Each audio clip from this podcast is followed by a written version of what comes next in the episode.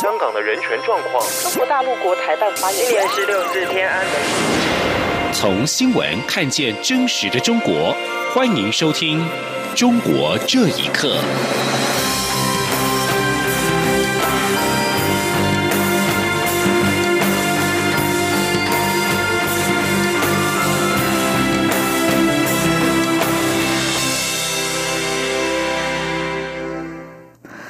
各位好，欢迎收听《中国这一刻》。中国宣布近日将在东南沿海进行军事演习。正在加勒比海友邦圣克里斯多福及尼维斯访问的蔡英文总统，在当地时间十四号下午受访时表示，对于对岸的军事演习，国军都全程掌握，并且谨慎处理。总统认为，这提醒台湾必须持续强化自我防卫能力。他也再度呼吁中国认真看待维持区域和平稳定的责任。记者欧阳梦平报道。中国国防部宣布，近日将在东南沿海进行军事演习。由于蔡英文总统正在加勒比海友邦访问，时机敏感，外界解读是刻意挑此时刻进行。蔡英文总统正在自由民主永续之旅第二站圣克里斯多福及尼维斯访问。他在尼维斯岛受访时表示，据了解，这次是例行性的军事演习，但近来演变成他每次出访的例行性演习。总统指出，对于对岸的军演，我国军都全程掌握，并非常谨慎的处理。蔡总统除了呼吁中国认真看待维持区域和平稳定的责任，并认为这也提醒台湾强化自我防卫的重要性。他说：“维持区域的和平稳定啊，是各方共同的责任啊。那我们也希望啊，这个呃，中国方面啊，呃，作为一个大国。”对维持区域和平稳定的责任啊，能够认真的看待哈。那这些事情也呃提醒我们，就是我们呃国防的呃强化啊。国防的自主，我们保卫自己的能力的强化，哦，都是我们每天都应该要持续来进行的事情。另外，美国国会通过国防授权法，内容包含持续支持对台军售，以维持台湾自我防卫能力等有台文字。由于正值蔡总统过境纽约期间通过，也引发外界联想。对此，总统表示，他不认为这个时间是刻意与他出访的时间连结，而是美国国内的审查程序。刚好到了一个段落，可以对外宣布，我方也持续与美方沟通台湾的国防需求。总统并再次针对这次军售表示感谢。中央广播电台记者欧阳梦平随团采访报道。中共高层北戴河会议将于七月底举行，各项保安工作正在紧锣密鼓的进行。根据学者分析及媒体引述消息人士说，今年的北戴河会议将重点讨论中美贸易摩擦下的中国经济状况，以及香港市民反送中运动对国家安全的影响。请听以下的报道。每年夏季召开的中共北戴河会议，今年将于七月底在河北秦皇岛市召开。海外多家媒体分析，今年的北戴河会议除了内部经济、中美贸易战两大议题之外，香港修订逃犯条例引发的风波，被中共高层认为是一起可能危害国家安全的事件，预料将会列入会议议题。有评论认为，如何在美中贸易战背景下稳定中国经济，成为今年北戴河会议的重要议题之一。原因是当前中国的经济环境正遭遇三十年来最大的挑战。此外，香港问题也已经成为北京当前需面对的主要问题。独立学者陈女士接受自由亚洲电台访问时表示。北戴河会议啊，实际上是再一次的维护定于一尊。因为今年上半年，一个是中美贸易战，另外呢，六月份开始爆发了香港的那反中大游行，这都是政治危机。香港反送中啊，实际上是对北京说不，就说我们不能让北京把香港完全管起来，所以需要在北戴河跟元老们、跟县常委仔细的斟酌一下。北戴河之后就看吧，他们怎么决定。在北戴河会议召开前，距离北戴河两个半小时车程的锦州已经提升戒备等级。锦州居民叶女士说：“现在各个街道、政府机关领导都在开会，确保这个什么安全问题。在一三年时候，习近平主席开车在锦州市路过。今年这次北戴河去开会，在锦州路过不路过我不知道。但是现在各锦州市中央大街和各个马路都在重新修路。秦皇岛交警六月二十九号发布的通告，北戴河区将于七月十三号至八月十八号实施限行措施。通告提到，限行车辆，特别是禁止运输枪支、弹药、爆炸、剧毒、放射性等危险品和危险废弃物车辆通行等。央广新闻整理报道。七月十三号是诺贝尔和平奖得主刘晓波逝世两周年，温哥华支援民主运动联合会为刘晓波纪念碑举行了揭幕仪式，纪念这位中国民主运动的代表人物。在此同时，又有一名加拿大人遭到中国拘捕。参与纪念活动的人表示，加拿大和中国发生的一系列事件，让所有加拿大人认清了中国专制独裁的本质。请听以下的报道。香港支联会十三号晚上为刘晓波举行追思会，并且在六四纪念馆举办刘晓波专题展及书展，以表悼念。另外，德国的克隆市也有纪念刘晓波的活动。发起人之一的廖天琪在接受西亚洲电台采访的时候表示，活动与会者除了追忆刘晓波，也探讨当下中国人权状况，并且继续为在中国受到压迫和失去自由的人们发声。在加拿大，温哥华支援民主运动联合会为刘晓波纪念碑举行揭幕仪式。纪念碑是设在加拿大卑斯大学校园内民主女神像的下方。温志联主席林美宝表示，刘晓波不只是代表中国人，也是人类追求自由、民主以及文明宪制的象征。希望借此纪念碑，让人们更了解他的理念。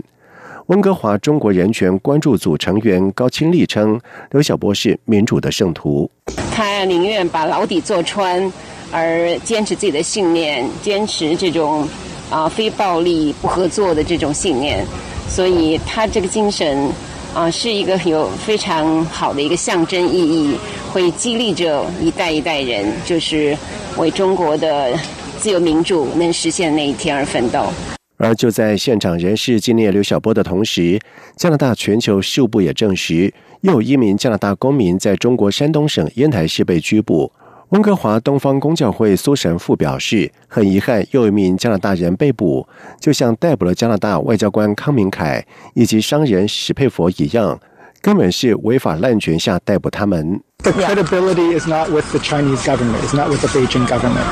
Whatever charge they say happened. Uh, is very suspicious. 另外，前加拿大卑诗省省议员李蔡明表示，任何人犯下罪行，中国应该要公开、公正、依法处理。像是家国公民康明凯以及史佩佛，已经有六个多月不能够会见家人跟律师，所遭受的待遇令人心寒。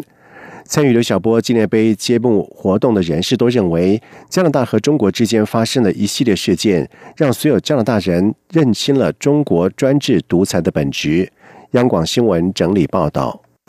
由香港民众发起的沙田反送中游行，十四号晚间爆发了流血冲突，示威者与要求群众解散的防暴警察出现了短暂的混战，有示威者受伤以及被捕。香港民政今天在脸书发布声明，认为周末在各区的游行已经造成伤害，政府应该积极的回应市民在反送中运动的诉求。此外，由于有不少媒体记者在采访游行时遭到警察暴力对待，香港七个传媒工会和组织也发起了静默游行，要求警方停止阻碍传媒报道游行，并且解释为何粗暴的对待媒体记者。请听以下的报道：经过两次百万人游行之后。香港政府始终没有正面回应，包括撤回逃犯条例修订在内的五大诉求，以及港人对于未能够享有普选累积的不满，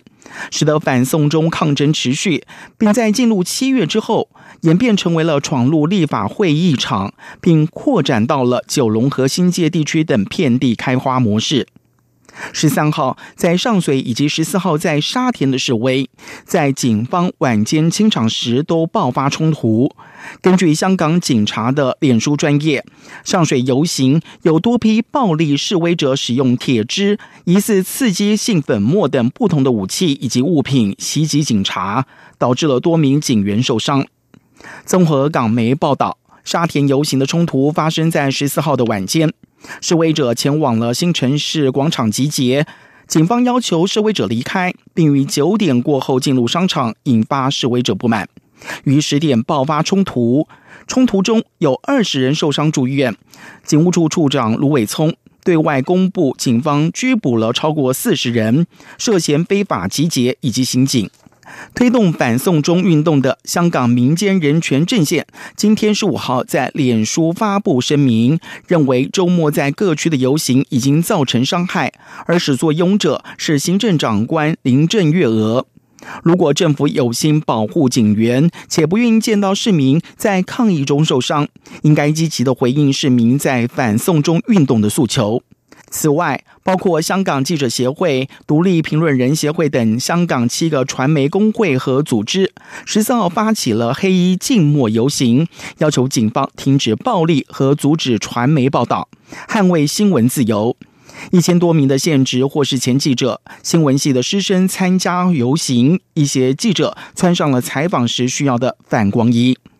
由于媒体记者多次在采访反送中游行时遭到了部分远警的呼喝、驱赶，甚至肢体攻击，记者协会主席杨建新表示，记协收到了二十九宗投诉个案，记协已经将二十七宗向监警会提出投诉。杨建新对美国之音表示，这些投诉案的严重性远超过二零一四年雨伞运动。他希望警方能够反省和解释为何粗暴的对待媒体的原因。央广新闻整理报道。英国金融时报日前引述知情人士表示，香港特首林郑月娥过去数周曾经在不同的场合提出请辞，但是都被北京方面拒绝，要求他清理自己造成的混乱。香港特首办公室发言人今天接受记者查询时说，行政长官仍然有热诚和承担为香港市民服务。而中国外交部今天下午举行例行记者会，发言人耿爽在回答港媒相关提问时表示，没有听过这个情况。中央政府坚定支持特区政府和林郑月娥行政长官依法施政。受到美国对华为禁令的影响，美资代工巨头伟创力国际集团位于长沙望城经济开发区的工厂传出停产。这家工厂主要的业务是代工华为手机。中国大陆媒体财新网十二号引述知情人士透露，今年三月开始，伟创力一期项目的生产已经遭遇困顿，到了五月，伟创力就已经停产。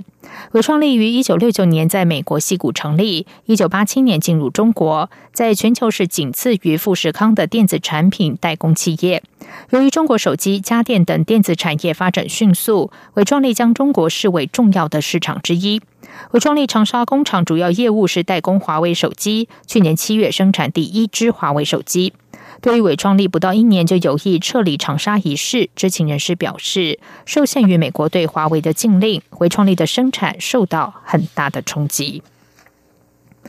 法新社今天报道，从塔克拉玛干沙漠沙丘到天山雪峰，中国人当局正在把陷入困境的新疆包装成歌舞升平的旅行胜地出售，在把当地人送到集中营的同时，欢迎观光客的到来。